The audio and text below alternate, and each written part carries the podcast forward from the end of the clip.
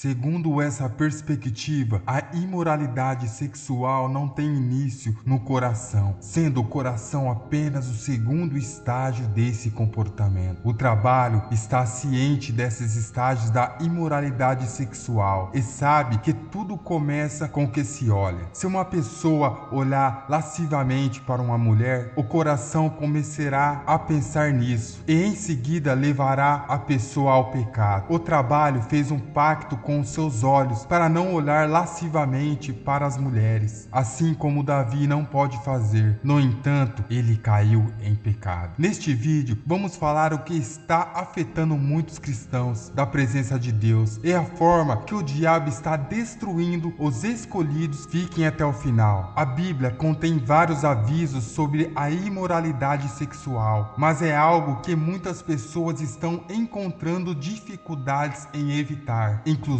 os cristãos. Um dos avisos sobre a imoralidade sexual pode ser encontrado em Provérbios capítulo 6, verso 32. Mas o que adultera com uma mulher falta de entendimento. Aquele que faz isso destrói a sua própria alma. Isso mostra que nem todos os pecados são iguais e todos eles, em última instância, levam à morte. Mentir não é o mesmo que pecar contra o próprio corpo ou destruir a alma. Como a Bíblia não diz que um ladrão ou mentiroso destrói a sua própria alma, mas um adultério sim. Existe algo sério sobre a imoralidade sexual que acredito que, como seres humanos, não compreendemos completamente. Em Provérbios, capítulo 9, verso 16 a 17 diz que aqueles que são ingênuos devem se entregar aqui, e para aqueles que não têm entendimento, ela diz que a água roubada é doce e o pão comido em segredo é agradável. Essa mulher está citando um ditado conhecido, que é uma meia-verdade. Todos sabemos que uma meia-verdade é uma mentira. Em outras palavras, ela está sugerindo que o sexo ilícito de um adultério ou fornicador é mais satisfatório do que o sexo entre marido e mulher, que é sancionado por Deus. Portanto, o ditado a água roubada é doce e o pão comido em segredo é agradável é verdadeiro em parte, mas não conta toda a história. Vamos ser honestos: há prazer no pecado e as pessoas não cometem pecado porque dói. Elas cometem pecado porque há prazer nisso por um tempo. A emoção, a independência, a camaradagem e o prazer de quebrar os mandamentos de Deus e o conselho da sabedoria têm seu fascínio genuíno. O pecado tem seus prazeres temporários. No versículo 18, Salomão revela a parte que essa mulher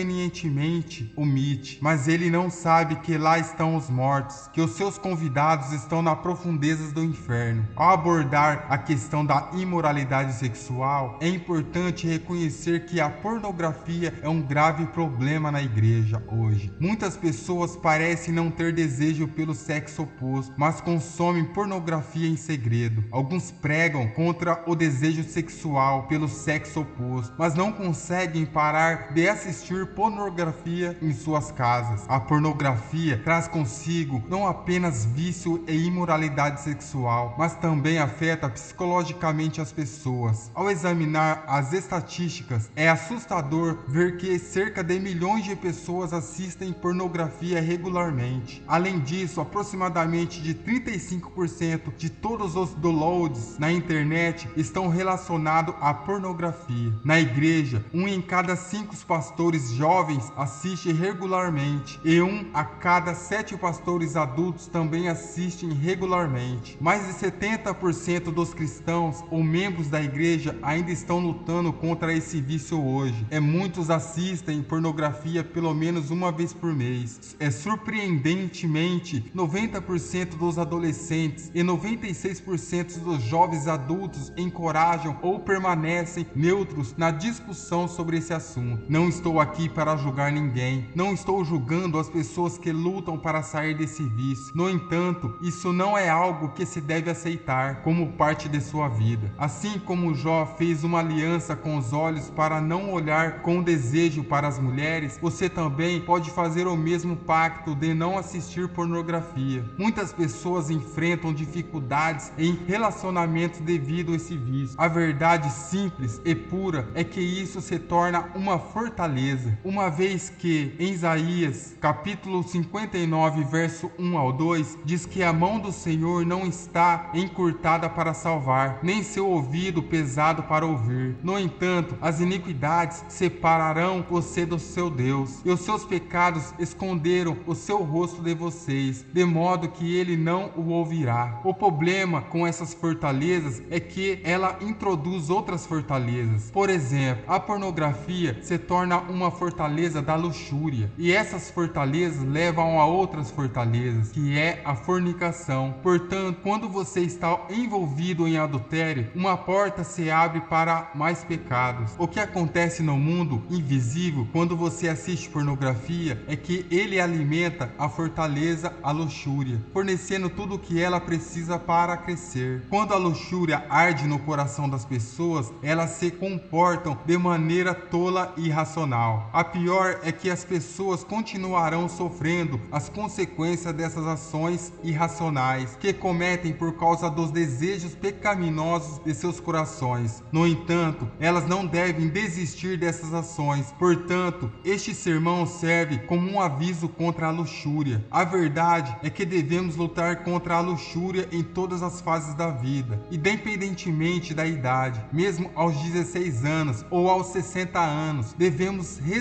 a ela. Além disso, a ideia de que a luxúria desaparece quando nós casamos é uma mentira. Precisamos lutar contra a luxúria em todas as etapas das nossas vidas. Acredito que uma das principais causas de arrependimento humano seja a luxúria. Se quisermos ter um futuro melhor, devemos enfrentá-la. A luxúria obscurecerá nosso julgamento, destruirá nossos relacionamentos, prejudicará nossa saúde, nos levará a gastar dinheiro desnecessariamente e roubará nossa alegria. Além disso, a luxúria criará uma barreira entre nós e Deus, jogando-nos em um buraco ainda mais profundo do que jamais imaginamos. Ela turva nossa mente e capacidade de tomar boas decisões. Quando estamos obcecados por pensamentos luxuriosos, nossa capacidade de raciocínio e tomada de decisão prejudicada, tornando-nos irresponsáveis. A luxúria é como uma droga, assim como pessoas sob o efeito das drogas não são tão responsáveis quanto estariam em estado sóbrio. A luxúria leva um homem a perder e destruir um casamento de 20 anos por 10 minutos de prazer. É realmente tolo para um homem que construiu um casamento duradouro abandonar sua esposa e filhos para perseguir um prazer passageiro. A luxúria segue um homem, roubando-lhe sabedoria e força. Uma das maiores mentiras que ouvimos é que a luxúria é um problema inclusivamente masculino. Na verdade, tanto o homem quanto a mulher lutam contra ela. Existem algumas coisas que as pessoas fazem e tentam culpar o diabo, mas na realidade é a própria luxúria que as leva a agir dessa maneira. Em Jó, capítulo 31, verso 1, diz: Fiz um pacto com os meus olhos, pois pensar em luxúria não é algo para se brincar. Como mencionado em Samuel, capítulo 11, verso 1 ao 2, após o término do ano, quando os reis saem para a batalha, Davi enviou Joabe aos seus servos, juntamente com todo o Israel, para destruir os filhos de Amon e sitiá-los. No entanto, Davi ficou em Jerusalém. Ao entardecer, Davi levantou-se de sua cama, caminhou até o telhado da casa do rei e avistou uma mulher muito bonita. Levando-se, esse simples olhar levou Davi a ter problemas, por seus olhos contemplaram o seu coração desejou. Esse cérebro começou a processar esse pensamento constantemente. Quando se comete pecado sexual, não se peca contra outras pessoas, nem se peca fora do próprio corpo, peca-se contra o próprio corpo e destrói-se a própria vida. Como mencionado em 1 Coríntios, capítulo 6, versos 18, portanto devemos fugir dos pecados sexuais e de todas as formas de imoralidade sexual, evitando